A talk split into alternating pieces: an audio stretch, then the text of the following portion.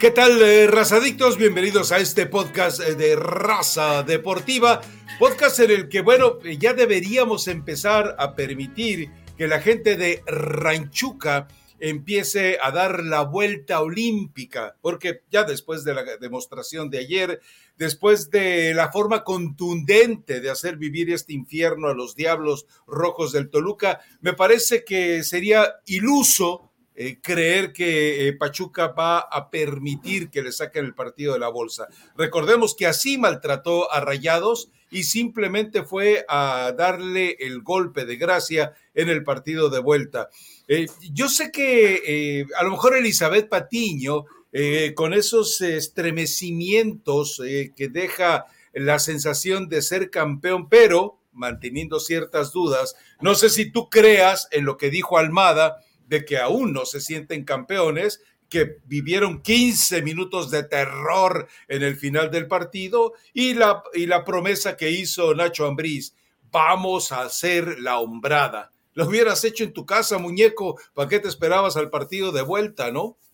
Y quiso meter la emoción, mucha emoción Toluca, ¿no? ¿Cómo está Rafa? Eh, no te burles. No, no, te burles. No, mira, la verdad que me sentí un poco mal por, por Nacho Ambriz y por el trabajo, porque haces eh, un esfuerzo importante para llegar a la final del fútbol mexicano y te caes a pedazos en el partido más importante, ¿no? Digo el más importante porque lo estabas teniendo en tu casa. Yo sé que todavía faltan 90 minutos o un poco más, dependiendo lo que pase en el encuentro de vuelta, pero y llevar cuatro goles en contra me parece eh, realmente que te deja un 90-10 la posibilidad, claro, es fútbol y la posibilidad de existir. Y yo creo en Nacho Ambriz y en lo que dicen los jugadores y que están convencidos de que se puede revertir, porque si Pachuca les hizo cinco, ellos también pudieran hacerlo, pero yo veo más probable que Pachuca te pudiera clavar otros cinco a que realmente Toluca eh, tenga esa capacidad, una, de hacer cuatro goles y la otra de que no le hagan gol, ¿no? Es que no es solamente hacer goles, sino es no recibir, porque si no cada vez se vuelve más complicado alcanzar el resultado. Es una lástima porque jugadores importantes, que esto es lo que ayer yo platicaba, Rafa, y me llama la atención. ¿Tienes que tener enfrente al América para dar el partido de tu vida o tienes que tener enfrente al América para realmente creer que eres mejor que el rival? Porque porque son los mismos, ¿eh? Son los mismos futbolistas, es el mismo planteamiento, estás jugando la final del fútbol mexicano y de pronto tener errores tan groseros, situaciones tan básicas de los defensas, sí, y de otros en cuanto a la intensidad de, ir y recuperar y cortar una jugada del rival y quitar la pelota. Más, entonces, ¿qué? Entonces no es trabajo de Nacho Ambriz. Entonces pintan a todos los de enfrente de amarillo para que juguemos bien o cómo es la cosa, ¿no? Porque yo realmente si fuera Nacho Ambriz estaría molesta porque mi equipo me demostró en 180 minutos que podía defender mucho mejor de lo que hizo ayer ante Pachuca. O es mucho mejor Pachuca que América. ¿Cuál es la real?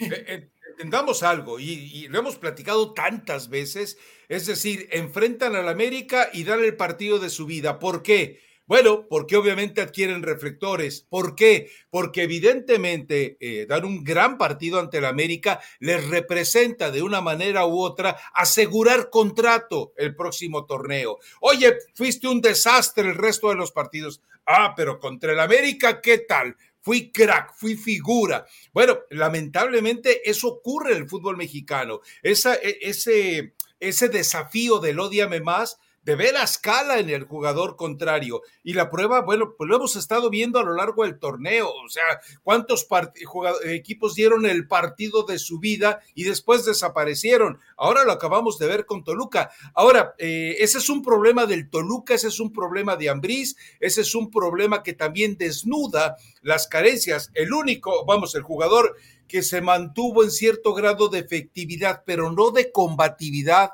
entienda eso el auditorio, tal vez fue Leo Fernández, ¿no? Pero eh, vamos, cuando Nacho Ambriz envía esta alineación, eh, también me parece que le entregó eh, la gran parte del pastel a Almada, porque pues, Almada, es un tipo muy vivo. Y luego con el gol de Romario Ibarra prácticamente saliendo del vestidor, ya la historia cambió radicalmente. yo creo que hay muchos, porque vamos, si tú vas a las cifras, te vas a dar cuenta que la mayor posesión de balón la tuvo el Toluca, de manera abrumadora, pero quien controló el partido, quien dominó la forma en la que se debía de jugar el partido, todo fue bajo la disposición de Almada.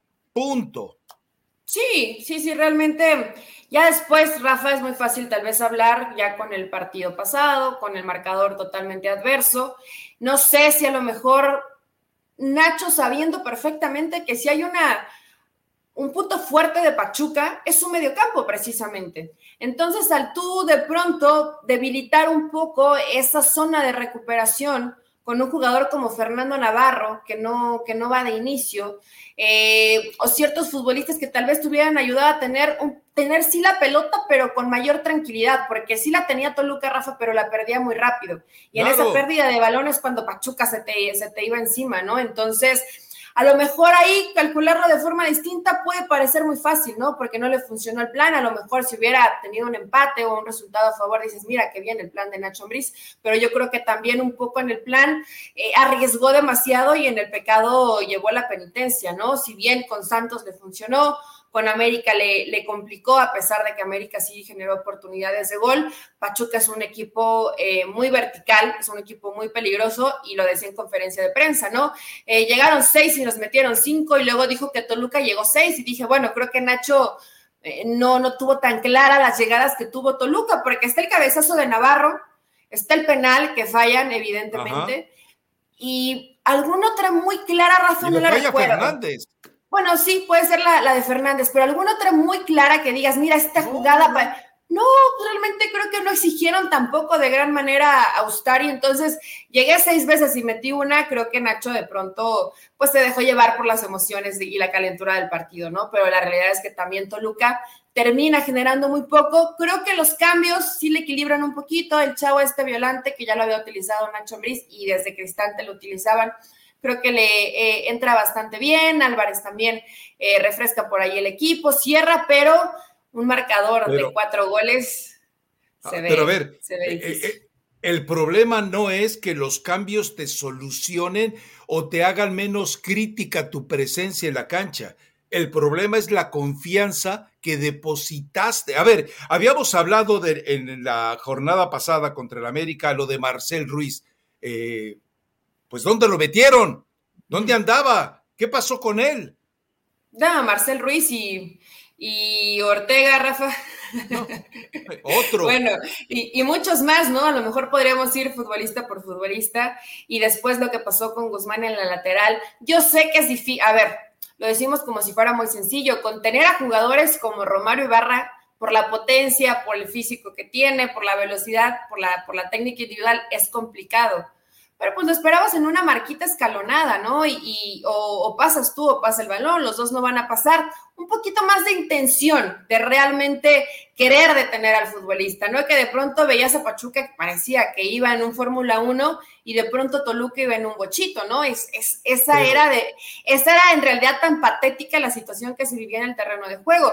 Y cuando se acaba el primer tiempo, Rafa, yo dije, esto va a ser escandaloso. O sea, esto va a llegar a siete, ocho goles.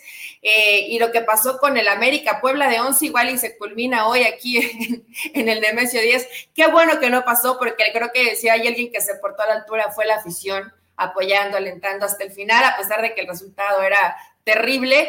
y ahora esperar la vuelta, Rafa, tienen un pie y medio, sí, hay circunstancias del fútbol, como un penal rápido, un gol rápido de Toluca, alguna expulsada de Pachuca, que algo pase, que algo una orden de arriba contra Jesús Martínez. Yo no, yo no pensé eso, yo solo pensé que algo de fútbol en la cancha pase, Adonai Escobedo va a ser el árbitro central para el partido de vuelta, eh, y que a partir de ahí a lo mejor le diera un poquito de vida a Toluca, pero si el fútbol es como debe ser, Pachuca Pachuca es campeón del fútbol mexicano. A ver, eh, tú mencionabas el caso de Romario Ibarra. Eh, entre lo que te ofrece Romario Ibarra y lo que te ofrece Brian Rodríguez, y, o te ofrece eh, Roger Martínez, yo creo que no hay una diferencia enorme. Hablo de las facultades individuales, es decir, velocidad, explosividad, regateo, eh, desborde con amague, pero eh, no hay mucha diferencia. ¿Qué hizo la diferencia para que Romario Ibarra hiciera tantas travesuras y los otros quedaron maniatados? Bueno, que los otros jugaban para el América y se trataba de simplemente lucirte ante el equipo más trascendente en estos momentos del fútbol mexicano. Entonces, eh, lamentablemente, eh, desnuda más al jugador de Toluca que lo que puede en un momento dado dejar en evidencia la superioridad del Pachuca, que volvemos a lo mismo, o sea, vuelve a ser el equipo más inteligente en la cancha. Eh, vamos, le dio una lección a tu rey miedos y ahora a tu rey atrevimiento también le dio una tunda. O sea, Pachuca está en condiciones de enfrentar desde al más acobardado hasta el más envalentonado. Y eso eh, es reflejo de que de trabajo de equipo, de convicción del grupo. Es que cada que veo a Pachuca, eh, no, puedo olvidar esa, esa reflexión que hizo pública Almada, que se acerca a Martino y le dice, oye, esa intensidad, ese compromiso, esa devoción, esa energía, esa habilidad para recuperar y desplegar, ¿cómo le haces? Porque yo no puedo en la selección. No puedes y no podrás, Tata Martino. Entonces es cuando uno se pregunta, ¿qué hace Almada o qué hace el grupo de Almada para poder conseguir eso de los jugadores? Entonces, eso es un mérito del entrenador. Eh, eh, vamos, cuando tú le dices al jugador, haz de cuenta que estás en el barrio, pero ser responsable con la pelota, ¿cuántos entrenadores consiguen eso, Eli? No, no, no, no es sencillo, Rafa. Y vaya, realmente a lo mejor después entrar y, ver la forma de trabajo, pues el entrenador es muy celoso y, no, no, te da esa posibilidad o no te da ese espacio. Pero, no tiene por qué. Eh, eh, no tendría por qué, pero sería maravilloso, ¿no? Yo creo que a más de uno de nosotros o a cualquiera que le guste el fútbol le encantaría por lo menos eh, disfrutar, observar desde arriba una, una práctica de Almada, ¿no? O de algún otro entrenador de, del Tú puedes, o del mundo. vara alta ahí. no, digo, recién que fui, que fui con, tenía, ya por tu culpa ya no la tengo, pero recién que, que fui con, he ido a partidos con Guerreros de la Plata y alcanzas a ver algunas cosas ahí medio de lejos, ¿no? Aunque tienes que estar enfocado en, en tu partido pero preguntando y te dicen, pues es que es un técnico que, repite mucho en el tema de los recorridos, es muy, muy insistente, muy insistente en los recorridos y el orden, y el orden, y el orden, y el orden no se pierde con Pachuca, Rafa. Puede parecer a lo mejor repetitivo, si, si, la gente lo ve por fuera, pero eh, al tener un grupo tan joven, que creo que después de que me platicaban esto llegué a esa conclusión, tienes que ser muy puntual y muy específico en, lo que quieres, ¿no? Porque si de pronto das por hecho... Insistente, eh, eh, disciplinado, exigente. Si de pronto das por hecho que el jugador ya lo sabe porque es de primera división, que a muchos entrenadores les pasa, pues te, después te das cuenta que no, que no lo saben y que hay que estárselo mencionando constantemente para que se les quede en su cabecita, ¿no? Entonces, ese es Pachuca. En algún momento, seguramente si, no sé si Almada vaya a seguir en Pachuca o le den la selección mexicana, ya de eso también vamos a hablar. Pero cuando pueda, Rafa, vea un partido de un equipo que dirija Almada desde arriba, desde el palco de prensa, que es una zona que tenemos privilegiada. Y ahí más o menos es cuando realmente te das cuenta lo bien que juega Pachuca. Lo de ayer no es coincidencia, ¿eh, Rafa? Y yo, no, no, no, yo de las primeras que tal vez no daba mucho de Pachuca y decía, bueno, es que es gente joven y otra vez un torneo va a repetir y Almada no va a cambiar y siempre apuesta por ir mucho al frente y descuida atrás. Eh, pero no, cuando lo vi en el partido en vivo, que es el segundo partido que vi del torneo de Pachuca en vivo contra Tigres, dije, qué bien juega Pachuca. Iba a llegar a la final con el América, ¿no? O sea, te das cuenta de muchas cosas que a lo mejor en, en la tele no, no, no, lo percibimos, ¿no? Dices, bueno, sí, Pachuca juega bien, pero es que también Toluca se equivocó mucho. Toluca se equivoca mucho porque Pachuca lo provoca, porque es un equipo sumamente ordenado y tener un equipo ordenado es bien complicado. Mira, eh, eh, yo no soy muy dado a guardar eh, grabaciones de partidos, pero algunos del Pachuca del torneo anterior y de este los tengo ahí almacenados. ¿Por qué? Porque de repente uno, uno ve el partido por televisión y se queda con eso. Y a mí me gusta, a lo mejor es muy ocioso de repente cuando algo te agrada, de repente dices, a ver, lo voy a revisar con control en mano para, para descubrir qué está pasando. Por eso que tú dices, cuando no puedes verlo desde la tribuna, entonces lo vuelves a ver el partido y te olvidas de la pelota para ver el resto de movimientos de los jugadores. La, televisión en ese sentido es muy tacaña Es decir, te va mostrando fragmentos, retazos, sigue la pelota, no, no le preocupa el resto de la evolución. Pero bueno, eh, yo creo que en ese sentido, lo de Pachuca, a ver, ayer estaba pensando en, una, eh, eh, en algo que no lo puse en el blog porque se me hacía rebuscado, pero yo creo que este Pachuca de Almada que estamos viendo es prácticamente la perfección de la, la puentización, lo que estamos viendo hoy, ¿eh? o sería el pragmatismo del avolpismo? Es decir, el, volver práctico la mejor propuesta de la Volpe. Eh, a ver, poner eso en un blog hay que explicarlo en detalle y, seguramente la gente empezaba a bostezar y se quedaba dormida. Por eso dije, no, no te metas en eso. No, no, no, no hay, por más allá de que muchos bobalicones aplaudan, bravo, el Tata Martino, ya le gustó que le preguntaran de fútbol no sean hipócritas. Si uno les explica ese tipo de detalles, no, no, lo van a leer, ni nos van a escuchar, ni nos van a ver. No mientan, no, mientan por convivir. Y después de lo que te acabo de decir de los entrenamientos que les gusta mucho repetir, muy al estilo La Volpe, que hoy ya no se hace tanto, ya no se hace tanto, ya son entrenamientos mucho más eh, compactos, mucho más cortos. Ligeritos. Eh, pero, bueno, es, parte de cómo ha evolucionado el fútbol y si a Almada le gusta trabajar así, le da resultado, pues sí vale la pena, no sé si en tu blog, en este del próximo fin de semana o en algún otro, mencionarlo, porque sí puede tener alguna relación, una versión de la golpe, hay que decirlo tal cual, mejorada si es que se consigue el título, ¿no? Porque la versión de la Volpe veías eh, extraordinarios equipos, jugar muy bien, sí, pero y después los títulos también hay que conseguirlos, ¿no? Solo uno. A ver, es que, eh, eh, a ver, que no, se malinterprete, no estoy diciendo que Almada haya tomado conceptos de la Volpe para lo que está haciendo. No, no, no, no, no. Estoy dando una referencia para los que están acostumbrados solamente al fútbol mexicano. No, yo creo que Almada ya lo traía, ya traía esa sensación de cómo se debe jugar al fútbol. Y tampoco creo que él siquiera sepa de lo que eventualmente era la mejor versión del apuentismo, que fue la que vimos con Necaxa. Entonces, para que no caigamos en esa, e, e, en esa confusión de situaciones, ¿no? Sí, Rafa, pero está, está interesante el análisis. Yo creo que Después, si tienes tiempo, avéntate un blog sobre, sobre eso. Pero la realidad es que Pachuca ha hecho un muy buen trabajo y tener un año consecutivo, llegar nuevamente a una final, manejar el mismo nivel. Eh, creo que hoy tiene un, un equipo tal vez más completo, viendo desde la banca, ¿no? Porque además las alternativas que tiene, cuando ves que está Vilés, que Paulino va de inicio y que lo hace muy bien, y el mismo Javier López, etcétera, tienes hoy tres o cuatro opciones que te cambian de la cara de la dinámica del partido. Entonces realmente Almada ha hecho un muy buen trabajo. Hay que esperarlo. Yo sé que esto es fútbol y sí me da pesar porque creo que terminas empañando una labor interesante que habías hecho durante el torneo, porque Toluca tampoco había sido un, gran equipo durante el torneo regular y en la liguilla medio le costó, pero pudo, pudo salir adelante, ¿no? Pero una diferencia de cuatro goles en una final no tengo obviamente la estadística tan fresca, Rafa, pero no recuerdo tanta diferencia en cuanto a goles. Cruz Azul Pumas. ¿no?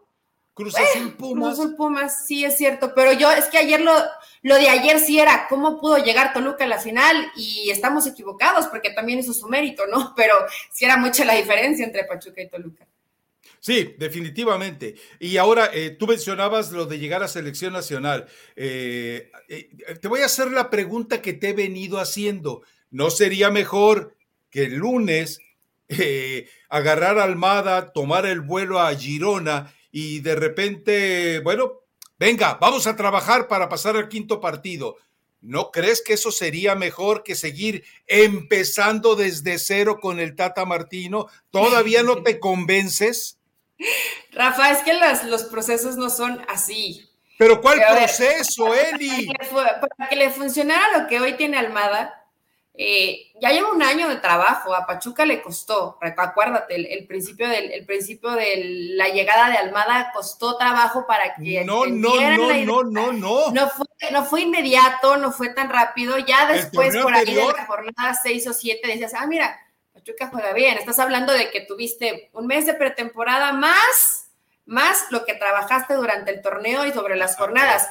¿Tú crees que en tres semanas haría volar a la selección, o sea, las haría, los haría jugar bien, de eso estoy convencida, y los haría jugar mucho mejor de lo que están jugando hoy. Entonces. Pero no en un proceso cortado a tres semanas de que arranque la Copa del Mundo, Rafael Ramos. Así no se hacen las cosas. Ya Almada llegará después de lo que tenga que pasar con Gerardo Martino, que, que el panorama, la realidad es que es poco alentador, ¿no?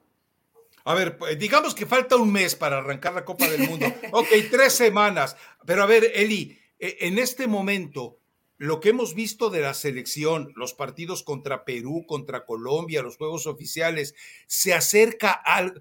Por eso insisto, el Tata va a empezar desde cero. Yo prefiero a una Almada que le llega al jugador con la credibilidad de ser campeón y que además puede decir, Víctor Guzmán fue uno de los mejores jugadores ayer. Parece que ya se sacó la tara de haber quedado fuera de la Copa del Mundo, pero Víctor Guzmán fue un buen, fue un jugador útil y productivo, ¿no? Entonces, cuando tú ves todo ese tipo de situaciones, eh, eh, yo sí prefiero arrancar de cero. A ver, es una pregunta que está totalmente hecha en el ocio sabemos que no va a pasar, menos siendo gente de Jesús Martínez. Y esa es la pregunta que te hago enseguida. ¿De verdad tú crees que Iraragorri y Emilio Azcarra Gallán van a permitir que un entrenador de Jesús Martínez Patiño con el título llegue a la selección? Jamás lo van a vetar mientras sea posible. Y dime si hay alguna posibilidad de levantamiento en armas del resto de los dueños de equipos para decir, todos queremos Almada. Sabemos que en México no hay democracia. En México hay una plutocracia, hay una oligarquía que se maneja estrictamente de esa manera. Hay un solo tipo que decide. Y sí, a todos los niveles, ¿no? No importa de, eh, de qué estés hablando, puede ser político, puede ser fútbol, pero siempre va a haber uno solo que tome la decisión. Mira, Rafa, yo quiero abogar o creer un poco tal vez en que son inteligentes. Una cosa es ah. que tú, tú pongas ciertos filtros y otra muy distinta en que te des cuenta que, qué le conviene, qué te conviene, porque si tu equipo juega bien, si tu selección juega bien, si hay un buen proceso, tomando en cuenta que eres local, porque es un proceso largo en la siguiente Copa del Mundo, necesitas al mejor entrenador disponible y creo que hoy sería Guillermo Almada. Pero si son tontos, Dios mío. si son tontos, si se van a disparar al pie, bueno, pues tendrán que poner ese filtro de no, porque en algún momento trabajó para Jesús Martínez. Eso es una, eso es un absurdo. Es un absurdo. Jesús Martínez no es dueño de Guillermo Almada. Jesús Martínez le dio chamba después de que Almada pues, no tuvo, no tuvo una, un buen cierre de trabajo, eh, eh hablando de tema cómo se maneja, nada más, porque me parece que en la cancha hizo bien su trabajo hasta el final, ¿no? Tú sabes cómo se maneja. Esto es de lealtades. Entonces, eh, todos entendemos que Almada sería más leal a Jesús Martínez Patiño que a Iraragorri y a eh, y a Emilio Azcárraga. Ahora te recuerdo algo. ¿Qué fue lo que pasó con Osorio? ¿Te acuerdas después de eh, el 7-0, después de lo que pasó en las confederaciones y que los genios de Pachuca, encabezados por Fasi Martínez, llegaron con un decálogo de 14 puntos? O sea, trastornaron la lógica. con un decálogo de 14 puntos. Dios mío, ¿dónde pues? Esa cuenta la hice yo. Ya ves el problema de la semana pasada. Así déjalo, así déjalo. Pero mira, y, qué fue lo que dijo Emilio eh, puntualmente? Y, tú sabes que en ese tiempo lo comentábamos en raza. Eh, Emilio dijo, por capricho, para que no quede la constancia de que ellos me hicieron quedar en ridículo y que ellos cambiaron al entrenador. Se queda Osorio por mis pantalones. Pero así, así ocurrió. Le entregaron los papelitos a Decio de María. Decio de María les dijo, ok, yo los estudio. Saliendo en el primer basurero, ahí tiró todo lo que le entregaron Fasi y, y, en ese momento, Rafa, Grupo Pachuca, a pesar de que no eran los consentidos, pues iban y tocaban un poquito más la puerta. Tenían esa posibilidad de que, por lo menos pues les tomaran el, escrito, aunque después lo tiraran, ¿no? Pero por lo menos los escuchaban. Espérame que no he terminado. La, eh, ¿qué, fue ¿Qué fue lo que pasó con Martino? Todavía a principios de año le advirtió Emilio a John de Luisa, ¿se va Martino o te vas tú después de la Copa del Mundo si es un fracaso? Y como había una oposición eh, absoluta de medios a la continuidad de Martino, tú lo recordarás, y todo creció después de los partidos que se perdieron ante Estados Unidos y Canadá. Dijo, ahora por mis pantalones, dijo Emilio, se queda John y se queda Martino. O sea, cuando Emilio Azcarra Gallán, con las mismas eh, hormonas con las que decide eh, los capítulos de La Rosa de Guadalupe, así decide sobre la selección mexicana. Por eso yo te digo, Almada tendrá que desvincularse primero de Grupo Pachuca para después poder vincularse a la selección mexicana. Así se maneja esto en México. Además, recuerda dos cosas. cuando, cuando Emilio le cedió a alguien la potestad del técnico nacional, fue un fracaso. Le dijo a Vergara, escoge, ahí va Erickson, con Erickson vamos a ser campeones del mundo, tómala. Eh, tuvieron que relevarlo. Con el Chepo de la Torre sí somos campeones del mundo. Y fue un ridículo que tuvo que salvarse en el repechaje. No, Emilio ya está curado de espantos también. Ahora, eh, Almada dice que la relación con Iaragorri es buena, Rafa. Él lo dijo, él lo dijo, dijo que al final habían charlado, que se dieron cuenta que el proyecto ya no daba para más porque a él le gustaban ciertas cosas y la directiva apoyaba en ese, en ese momento, creo que a un futbolista. Y dijo, bueno, si le vas a dar la razón al futbolista, pues yo no tengo acá nada más que hacer. Pero creo que los términos no fueron malos. Igual y hoy yo no le creo. Grillo, que yo sé, yo sé que no, sé qué tanto sea el Pepito Grillo Iraragorri porque lo escucha Azcárraga cuando le conviene. Sabe perfectamente que hay situaciones en donde simplemente no lo va a tomar en cuenta. Es un enemigo común. Eh, es un enemigo común. ¿Por qué enemigo común? Bueno, porque recuerda que Iraragorri tiene un pleito casado con Jesús Martínez y porque recuerda que Azcárraga ya tiene la segunda parte del Tuso Gate, listo para destaparlo. Es un enemigo común, eh, eh, Jesús Martínez de ellos. Pero Jesús Martínez ya hasta delegó responsabilidad y tiene ahí a su hermano Armando Martínez. No, seamos inocentes. Ella está metido en otro tipo de cosas, más en negocio, ya no tanto en fútbol. No sé, Rafa, mira, yo quiero buscar alguna posibilidad y yo sé que esto puede ser fantasioso, soñador, porque me encantaría ver en algún momento a Guillermo Armada dirigiendo a la selección mexicana. Créeme que sí, sería, eh, sería una, una buena posibilidad pensando en que hay una generación joven donde se le puede sacar mucho provecho. ¿Por qué no lo decimos porque se te ocurre o porque es el técnico de moda? Como muchas veces también nos ha pasado a nosotros. Y que sí, Larcamón agarre la selección y que sí, Fernando Ortiz no. Creo que el trabajo de Almada demuestra que realmente él podría tomar a la selección mexicana.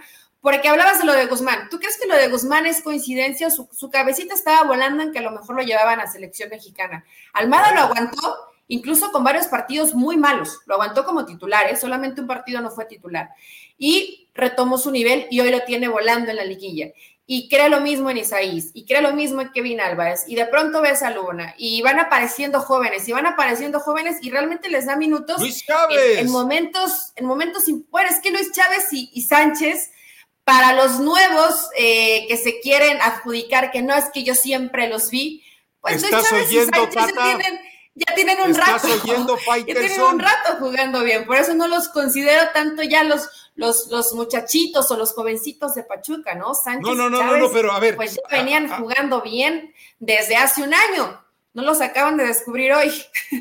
De acuerdo, o sea, lo, lo de Pachuca, estos jugadores de Pachuca ya aparecían desde 2021 estos jugadores de Pachuca eh, ya te empezaban a mostrar que tenían facultades, pero que los tenían eh, prácticamente maniatados. ¿Qué fue lo que hizo Almada? Eh, además, insisto, el tener esa fe en el jugador joven mexicano, dime quién malditos lo hace en este balompié. Bueno, Nacho Ambriz.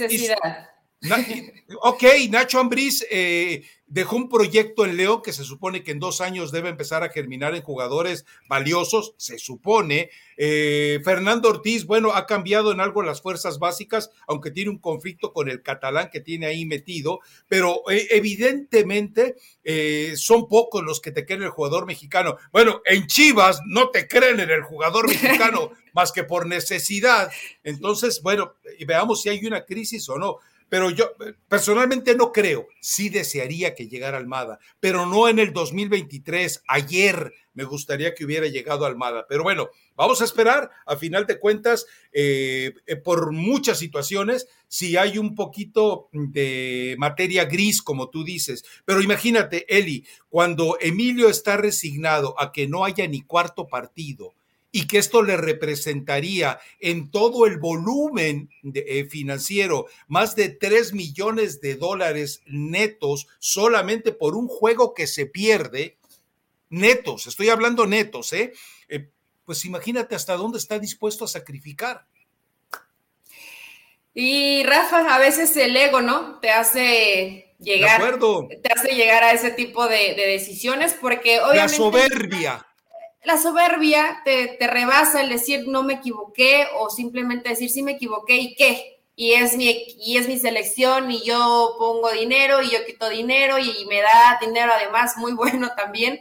Eh, pero supongo que eso lo rebasó, no por hoy, a ver, no, no sé si en algún momento haya pasado y tú tienes no, algunos, muchos años más, pero que, cortaran así un proceso de se acabó, estás tomando el avión para la Copa del Mundo y va tu entrenador. Bora Milutinovic. Ahora me lo bajaron después de clasificar al Mundial de Francia para dárselo a la puente, acuérdate. Bueno, pero todavía faltaba un poco, Rafa. Pero muy o sea, faltaba un poco más de tiempo. Aquí, por ejemplo, México, ¿en qué momento clasificó? Hubiera tenido un añito perfecto para trabajar Guillermo Almada, ¿eh? un añito perfecto para trabajar. Y, y, no lo hicieron así, entonces hoy pues tendrá que pagar las consecuencias. Yo yo voy a seguir pensando en que a lo mejor alguna situación eh, que favorezca a la selección y que varios anden en buen momento y puedan jugar un poco mejor de lo que hemos visto. Pero eso sería simplemente, eh, y ya lo hemos mencionado aquí, un corita para una gran herida. Que salgas en un muy buen partido, que de pronto empieces a sumar puntos y llegarás a un cuarto partido y después de eso es borrón y cuenta nueva como, como cada proceso, ¿no? ¿Por qué? Porque realmente no hay una base y una estructura de un trabajo interesante, porque Martino ni lo hizo bien con la mayor porque no lo hizo bien, pero tampoco él se preocupó por las inferiores. Entonces, pues es cuatro años y medio que tiras a la basura. ¿Escuchaste la declaración de Martino? No sé, eh, no recuerdo a qué medio la hizo, eh, pero eh, establece, yo ya sabía al llegar a México que tendría que enfrentar una transición de generaciones. Mentira, Gerardo Martino. Si hubieras eh, eh, sabido eso de antemano, no, no, hubieras llamado a Luis Chávez hasta los últimos estertores de tu trabajo. No hubieras llamado a Kevin Álvarez hasta los últimos momentos. No hubieras llamado a tantos jugadores en lugar de lo que hiciste, Martino, seguir necio con un Héctor Herrera que ya se jubiló, con un Andrés Guardado que se, la pasa prácticamente con chiqueadores y pomadas en las rodillas, con un Jesús Gallardo que sigue siendo un desastre, con un Héctor Moreno que eh, en el fondo, él y Araujo no te van a detener jamás a Lewandowski ni a Lautaro Martínez de las segundas líneas de trabajo. Entonces, Eli, ¿para, qué miente el Tata Martino? O, o, la otra es que si él sabía que ya se venía esta etapa de transición de generaciones, pues lo hizo mal, lo trabajó muy mal, porque acuérdate, Johan Vázquez se lo impusieron, Eric Gutiérrez se lo impusieron, él no los veía. bueno, y qué bueno que, bueno, en el caso de, Johan, no sé qué vaya a pasar con él, me refiero al tema de que realmente pues, su participación es poca, lo bueno que Gutiérrez eh, ahí, va, ¿no? Realmente siendo titular con el PCB, pero sí, no le dio esa posibilidad. Em, a otro tipo de jugadores de mostrarse, Rafa, él tenía una idea, si, si sabía de ese cambio generacional, esto tuviste que haberlo activado ya desde hace rato, ¿no? A ver, tengo a cinco jugadores. Desde que no diciembre de 2019, Eli. Hay que ver quiénes son los que vienen de cambio porque son los que tengo, con los que tengo que trabajar eh, de mejor manera y explicarle otro tipo de cosas y darle más minutos, etcétera. Y no pasó. La realidad es que no, no pasó. Y, y además, Rafa los va a llevar, porque yo creo que algunos de estos los va a llevar jóvenes, pero no los va a utilizar, ¿no? Dudo mucho que lo llegue a utilizar. No, no, no, y aparte hay una situación aquí eh, muy extraña, Eli.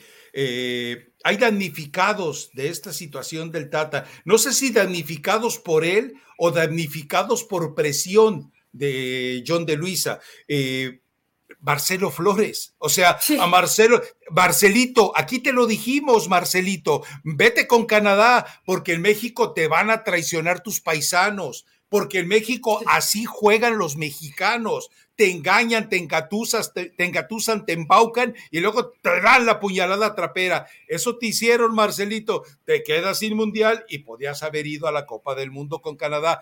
Te lo dijimos, Marcelito. Yo sé que son más ricas las tortas ahogadas y los tacos al pastor y los eh, pastes de Pachuca que la aburrida comida canadiense, pero pues ni modo, muñeco. pero, a ver, Rafa, en el caso específico de, Marcelo, que hoy se queda fuera, y que además eh, le tengo una estima importante a su papá, que es Rubén Flores, eh, creo que en una situación mediática tampoco se manejó de manera correcta. Lo engañaron, Eli. Pero, Rafa, más allá de que lo engañaron, que le, que le hayan prometido, vas a ir a la Copa del Mundo, ¿no? Supongamos, no sé si lo hicieron o no lo hicieron. Eh, ¿Por qué le prometiste a un jugador que ver a la Copa del Mundo? Ya desde ahí estás mal. No, ningún jugador te tiene que exigir o, o, sí me voy contigo, pero si me llevas o si hay una posibilidad. No, Marcelo. Hay un proceso así. Tienes 18, 19 años, estás muy joven, es difícil que vayas a esta Copa del Mundo, pero mira para el siguiente mundial y ya le explicas, ¿no? Pero Marcelo quedó como el villano Después ya dijo que ponía condiciones para ir o no ir. Eh, después la afición lo empezó a criticar muy fuerte y, los medios también. Yo no, me, yo no me meto a ese costal, pero es que mira del que hablaban el mes y tal, y entra y todos los pasos hacia atrás.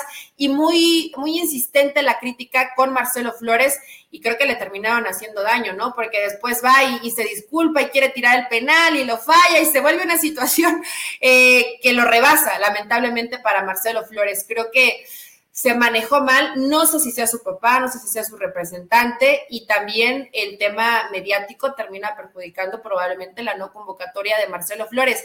Rafa, no estaba para hacer, eh, yo era de las que decía, sí que lleven a Marcelo. Después cuando lo viste jugar dices, tal vez no estaba para esta Copa del Mundo, pero lo, lo manejaron mal, de todos lados, ¿eh? desde la selección y desde la gente que maneja Marcelo. Son 26 plazas Sí. Aprovechalas, aprovechalas ah, pensando en que este mundial es un fracaso y que el mejor puede ser el de 2026. Aprovechalas. Estás, ya salió Jorge Sampaoli a decir, hey, Tecatito no puede jugar la Copa del Mundo, no está capacitado.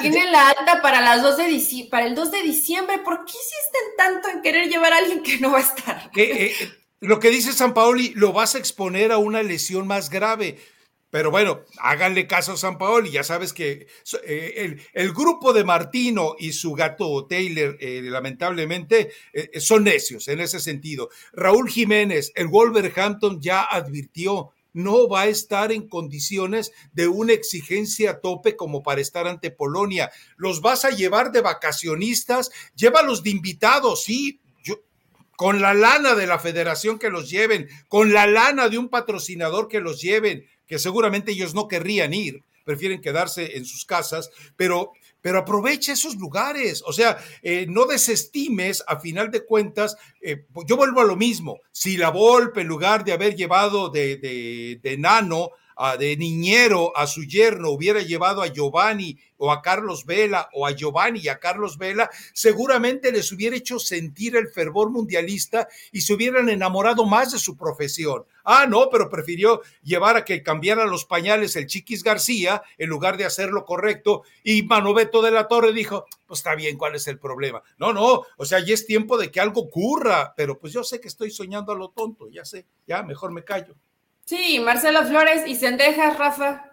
Y Cendejas. Y, Víctor Guzmán con todo y el asterisco del dopaje, que yo no se lo quito. Bueno, tú no se lo quitas, pero ya todo el mundo se lo quitó, porque ya, porque ya nadie nunca más habló del tema. Eh, pero también eh, coincido contigo, Víctor Guzmán, y de ahí podrías ir bajando algunos dos o tres Campos, De Campos a Gallardo, yo prefiero llevarme a Campos. Sí, te parece. Fíjate que yo creo que el cómo cerró el torneo Gallardo no lo hizo mal. Eh, digo, por lo menos es un, es un jugador que ya tiene experiencia Campos. Estoy segura, estoy segura que para, futuras convocatorias tiene que aparecer con cualquier técnico que esté en la selección mexicana porque terminó haciéndolo muy bien y seguramente aparecerá Lara. Tú dijiste que Lara fuera la Copa del Mundo porque de pronto me quedé pensando que dicen un chavo que inflaron demasiado, pero creo que aquí en raza nunca se dijo, ¿verdad? Nunca se dijo que Lara pues, algún día no sé. Tantas barbaridades que decimos que no sé. Pero, eh, pero, pero bueno, llévalo de sparring, ¿no? Él sí en verdad solamente tenía pues un, torneo eh, con un buen nivel en primera división, pero pues sparring seguramente lo van a llevar, ¿no? Porque él ha estado en ese proceso, como varios más. ¿Leíste lo que decían los medios y los aficionados del Ajax sobre Jorge Sánchez? Lo más decente que le dijeron fue, es un jugador torpe. Y de ahí en fuera todas las lindezas. Lo que pasa es que Jorge Sánchez, si ya era muy malo con América, en un fútbol más técnico y más abierto como es el de Holanda, ha, pues, ha sido puesto en ridículo, ¿eh? Sí, mira, cuando ha brillado Jorge Sánchez con el, con el Ajax, es cuando tiene la posibilidad de pisar la otra área y, y manda algún centro, ¿no? Eh, a ver, esa es la realidad, Rafa, pero cuando lo exigen hacia atrás, pues le ha costado mucho trabajo. Ahora, ahí va a tener que, ser muy fuerte mentalmente, porque también hay que, ah, por ejemplo, Edson Álvarez, todo mundo lo ha reventado en Holanda, todos, todos, todos los más importantes, los menos importantes, los aficionados, y él sigue ahí. Él sigue ahí, se reinventa y cada vez está jugando mejor. Recordarás lo que dijo de Boer en su momento, eh, y creo que Schneider recién hizo un comentario de, Edson Álvarez que, que, hacia adelante no te proponía absolutamente nada, ¿no? Que no sabía por qué, que no sabía por qué estaba ahí. Y la verdad es que Edson ha tenido la personalidad para demostrarles con su trabajo que es titular. ¿eh? A ver, espérame, porque precisamente cuando estaba leyendo eso de Snyder, la cuenta de Statistics publicaba los números inmediatos de Edson Álvarez y había sido el jugador más relevante del partido, en pases acertados, en balón recuperados, en pases filtrados, en centros eh, precisos. O sea, fue el mejor jugador del partido en esas cifras. Perdió el Ajax, estoy de acuerdo. Pero eh, entiéndase algo, eh, yo, me, yo me burlaba de Snyder cuando decía, ¿De qué estás hablando, grandísimo eh, y fraudulento jugador que fuiste el culpable del no era penal? ¿De qué estás hablando? Eh, no estoy hablando de que a él le cometieran la falta, sino de todo lo que pasó alrededor. Eh, cuando yo veo las estadísticas que revela esta cuenta y dices tú, ah, caray, entonces Snyder, ¿dónde queda? Cuando la producción de Edson al frente, que no solo es lo que dicen las estadísticas, lo hemos visto en la cancha con él. Sí, Rafa, yo creo que es más en, las características eh, de un futbolista, que sabemos que Edson a lo mejor es un jugador que toca más o de apoyo hacia atrás, que no lo sé tanto con el Ajax, ¿eh? ¿Y cuál es su posición, Eli? O, apoyos en horizontal. Pero ¿qué, ¿qué, te piden a lo mejor? Que seas un jugador más vertical, que vayas al frente, a lo mejor que rompas la línea, que metas algún pase filtrado, que eso sí lo hace Edson. Pero yo creo que tienen como esa opción maravillosa que terminas convirtiéndote en un volante o inclusive gente que pise el área, ¿no? Y a lo mejor no lo hace tanto Edson como le gustaría a otro tipo de, personajes del fútbol. Yo creo que Schneider pues tiene eh, la posibilidad de poder hablar y dar una crítica realmente muy poco constructiva, porque estoy segura que Rafa lo que dice es la estadística, no la vio. Simplemente es un gusto de un jugador, ¿no? No te gusta y punto, pero más allá de que lo critiques o que digas no está para, es otra cosa. Pero ¿cuál es la posición de Edson? Es decir, eh, fundamentalmente es ser enlace, es dar salida, es ser desahogo, es ser parte de la trinchera. Es decir, nos queda claro qué es lo que tiene que hacer Edson. Entonces, cuando de repente le pides a él que te haga las labores que otros dos jugadores en ese mismo terreno no te desarrollan, hey, espérame, eh, reparte culpas, no te vayas sobre el mexicano nada más. Yo casi, casi lo considero una cuestión discriminatoria, el comentario de Snyder. Así, así. Sí, sí, lo viste así. Sí. Eh, yo lo pensé. Y de todas maneras no era penal, Snyder. No, tengo, no, no era penal, pero ya pasó. Pero yo todavía, este, pues quiero dar un poco de, de bien pensar, que simplemente es un jugador que no le gusta, pero no puedes recargar la responsabilidad, como bien lo dices Podría hacerlo, sí, pero después, cuando él no haga las funciones principales o primarias de su posición, le van a decir, bueno, te, fuiste al frente y, luego atrás, ¿qué? ¿quién cubrió? Porque tampoco lo hacen sus compañeros, ¿no? Entonces, eh, pues es una crítica que yo creo que simplemente Pregunta. como muchas más las ha dejado pasar y se ha fortalecido, ¿no? Que creo que es lo que ha demostrado muy bien el mexicano de acá. Está bien. Sí, porque acuérdate que Edson en el Mundial de Rusia eh, fue, fue el pararrayos. Todo el mundo se burló de él. Eh, ¿Para qué lo llevaron a ese tronco inútil? Vean los errores que cometió, bla, bla, bla. Y de ahí empezó a fortalecer su carácter hasta conseguir en donde está. ¿Viste la, la, la, ceremonia esa chafa en la que dieron a conocer los nombres de los seleccionados? Sí. Bueno. ¿Por qué? Porque, a ver, recordemos algo, normalmente se había hecho de otra manera, con un poquito más de, de faramaya. Y, y la otra es que después de que se presentaba, había una conferencia de prensa esta vez no hubo conferencia de prensa. A ver, eh, y otro detalle, ¿viste el, el... No es que yo soy un experto en lenguaje corporal, no lo soy, pero viste eh, el, el casi desprecio que se podía palpar entre la, actitud del Tata Martino, la actitud de John de Luis y la actitud de Jaime Ordiales, queda claro que eso está hecho pedazos, se soportan, pero ya son imposibles de dormir en la misma cama. Me queda claro que ya eso está hecho pedazos y vamos, normalmente tú veías una sonrisa, un comentario de apoyo, un asentimiento con la cabeza para decir, sí, este técnico es mi gallo, sí, este es mi presi, sí, este es el que llegó a usurpar el lugar del usurpador torrado, pero pues no le hace, lo quiero y lo respeto. Eli, yo de verdad lo que vi en la ceremonia fue un rompimiento total. Sí, Rafa. Y fíjate que de pronto, cuando eres políticamente correcto, no debería de notarse tanto. No, les valió.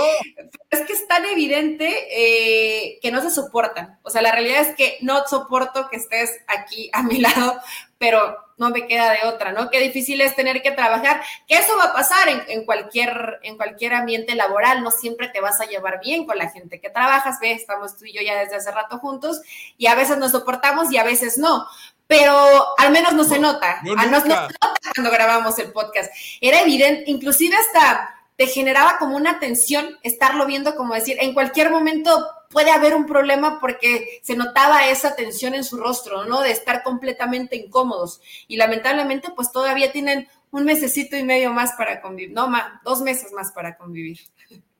Eh, eh, a, ver, bueno, dos meses ya no, Eli. O sea, les queda eh, noviembre nada más. ¿A dónde vas, Eli? No, bueno, quiero pensar que hasta dónde avanza la. Noviembre, Eli. La Copa del Mundo. Un mes y medio. Un mes y medio. No, no, es nomás noviembre, Eli, se acabó. Pero bueno, eh, eh, de, esta convivencia en el podcast, yo le quiero aclarar al auditorio, Faitelson no quiso, el profe Restrepo no quiso, Álvaro Morales no quiso, eh, Dionisio Estrada no quiso, Toño Valle no quiso, Cristina Alexander no quiso, eh, Sergio Dip dijo que solamente que dedicáramos eh, un segmento a Chicharito todos los. Entonces, pues dije, pues, pues Eli, pues no hay más, venga, pues Eli. ah, o sea, yo no. Pero ¿cuántas opciones diste antes, Rafa? bueno, tantas, tantas como había antes de que llegara el Tata Martino. pero ve, aquí ya llevamos un buen rato y, y además el profe no quiso, pero luego lo piden de invitado. Ojalá y algún día nos pueda acompañar, ¿no? Estaría interesante que, nos pueda acompañar. Todos los demás, si no, no pasa nada. Lo vamos a invitar a que analizara el, futuro de Colombia en la Copa del Mundo, pero pues. Ni no, pues ya, ya fue. ni modo, profe. ni modo, profe, gracias. Y se me hace que para la otra tampoco, profe. Igual y para la otra sí, Rafa, igual y para la otra sí, pero pues todavía va a faltar un ratito. Pero mira, vamos a tener un buen tiempo para hablar. El profe sabe de, no solamente sabe de Colombia, que tú crees que él sabe de, él sabe de, hasta de otros deportes, ¿no? De ciclismo, etcétera. Entonces, ojalá y algún día nos pueda acompañar en el podcast, pero sí, la selección mexicana hay tensión y es evidente, ¿no? Y eso debería ser todavía más preocupante, que se note, Rafa. No es que tú seas demasiado observador o quisquilloso, en verdad eh, es más, yo, no estaba, bien, yo estaba viendo. Yo no estaba viendo con una persona que casi nunca ve fútbol y me dijo, se odian, ¿verdad? Le digo, no, sé, no sé si se odian, pero no se caen bien. y es eh, evidente. Eh, fue lamentable fue, de verdad fue lamentable porque eh, yo no les pido que sean cínicos, pero pues tantito disimulados nada más, ¿no? Tantito disimulados, pero bueno, en fin, ya quedó eh, establecido eso. Bueno, eh, Chivas no ha anunciado su nuevo entrenador al momento de cerrar este podcast. yo creo, creo, recordemos algo, el próximo domingo se cumplen 20 años de que Jorge Vergara compró a Chivas. Seguramente a Mauri Vergara, para arruinar la final que ya está decidida, para ganarle protagonismo a la final que ya está decidida, seguramente ese día pomposamente le va a pedir a Fernando Hierro y va a utilizar eso de pretexto. Hoy hace 20 años mi padre compró a Chivas, entonces me parece el momento adecuado para hablar de este proyecto por los próximos 20 años. No sé, me parece que así va a ser. Y Fernando Hierro ha empezado a soltar por ahí eh, pildoritas de lo que quiere hacer, pero bueno, eh, vamos, creo que en Chivas ya deben estar hartos de los tacos de lengua. Entre tantos tacos de lengua que hubo con Peláez, Marcelo Michele Año y Amauri, yo creo que lo mejor que puede pasar es que Fernando Hierro ya no hable y trabaje y tan ricos que son los taquitos de lengua, pero sí ya deben estar hartos de ellos, ¿no? Eh, prometen, prometen demasiado, Rafa, y realmente muy pocos han cumplido. Hay que dar tiempo, por supuesto. Yo creo que lo de hierro puede ser positivo, pero nadie me quita de la cabeza que no va a ser inmediato y que si se espera que a lo mejor el próximo torneo ya comience a dar resultados, eh, creo que no va a ser así. La ventaja que tienen mucho tiempo de pretemporada para realmente intentar algo nuevo, distinto y ver si le termina funcionando a Chivas. Eh, yo coincido contigo, estoy segura que el domingo eh, van a hacer alguna situación para quitar reflectores que realmente, mira, si de por sí para alguna, algún sector que no disfruta más que de su equipo, decían que era una final eh, un poco sin sabor, imagínate cuando ya llevas una ventaja de, de cuatro goles, ¿no? Todavía pues disminuye un poco lo, lo entretenido que a lo mejor pueda llegar a ser un partido, a esperar de que eh, a lo mejor Toluca pudiera ser la heroica, ¿no? Pero se ve, se ve complicado. Hay tiempo todavía para que Chivas reaccione. Y lo de Pumas, Rafa, que ayer al menos yo lo veía en Fútbol Picante, cuando grabamos este podcast, si no estoy mal, no se ha hecho oficial, pero Rafa Puente Jr. llega con Pumas, ¿no? Sí, a, ver, eh, me da gusto por, por Rafa Puente, por lo que te muestra que quiere hacer lo que pasa es que luego de repente cuando hay que llevarlo a la cancha, algo, algo se atraviesa que solamente le permite tener algunos este, eh, escarceos, algunos momentos eh, breves de lo que en verdad quiere hacer en la cancha. Eh, si ya les vendió el proyecto, bueno, vamos a ver si el plantel no es malo. Lo que no sabemos, no sé si tú estás más enterada de ello, ¿y qué va a pasar con Dani Alves?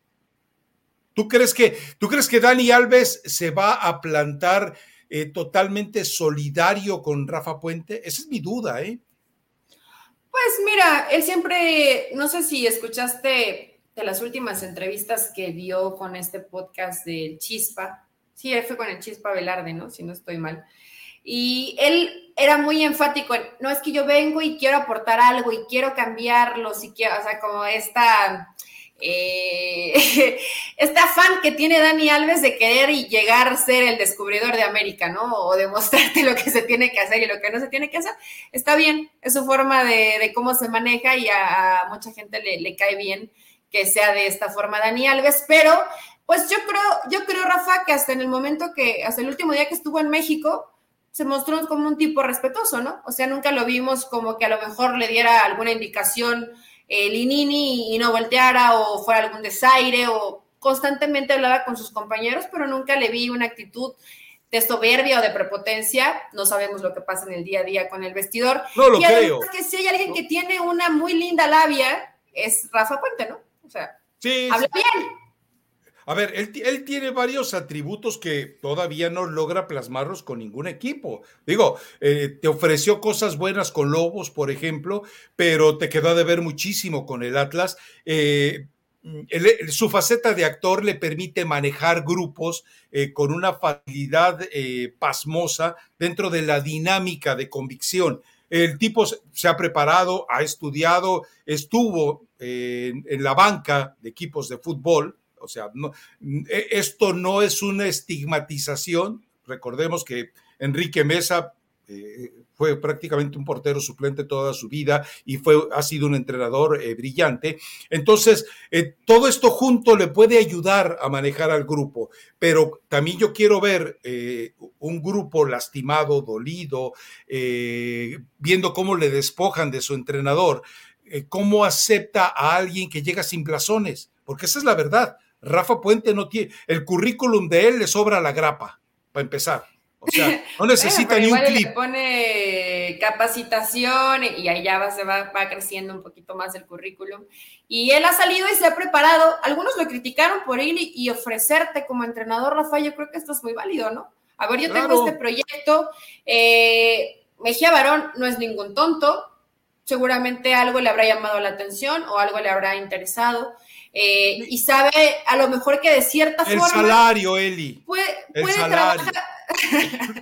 no haces así, Rafa. Sabe que de cierta forma a lo mejor puede adaptar lo que le gusta a Rafa Puente con lo que ya se venía trabajando con Linini, ¿no? Entonces hay que esperar, sí, yo sé que más de uno puso el grito en el cielo para decir, ¿por qué a Rafa Puente, no? Pero eh, algo le habrá gustado más allá del salario, ¿eh? Yo no creo que haya sido solo el salario, porque hay varios entrenadores que por tener chamba se bajan un poquito las pretensiones. A ver, eh, de lo que supuestamente va a, recibir Rafa Puente es la mitad de lo que pedía Jimmy y es apenas una tercera parte de lo que pedía el Tuca. Entonces, con todo ese escenario, pues te queda claro que no quiero decir que Rafa se abarató, Quiero decir puntualmente que Pumas, eh, pretendiendo eh, poner un balance entre proyecto y economía, decidió irse con Rafa Puente. Y bueno, Lidini con Necaxa, que todos sabemos lo que es Necaxa hoy. Busca jugadores extranjeros que puedan ser negociables, busca formar jugadores con los que pueden gatusar a otros equipos, entonces se va a seguir dedicando a eso. Necaxa no busca títulos. Todavía, Rafa todavía es un poquito la sucursal del América, aunque ya es más Santos, ¿no? Pero todavía de vez en cuando, si algún jugador del América no te sirve, termina yéndose a Necaxa. Y de ahí creo que Jimmy había hecho un buen trabajo, hay que ver ahora con Linini. Pero bueno, todavía habrá cambios. Yo sigo muy al pendiente y no sé si ya sepas algo de qué va a pasar con Miguel Herrera. Si se queda en Tigres, no se queda en Tigres, no han dicho mucho más. No, leíste, ¿No leíste lo de Rafa Carioca que dice, eh, pues ya estoy viejo, o sea, estás burlando de tu entrenador, estás burlando de tu técnico. No, burlando, pues lo que dijo el entrenador, ¿o no? Por eso, por eso, o sea, te estás burlando de tu técnico diciendo, lo que pasa es que ya estoy viejito. O sea, pues es una falta. Te estás burlando de tu entrenador, Eli, ¿cómo no?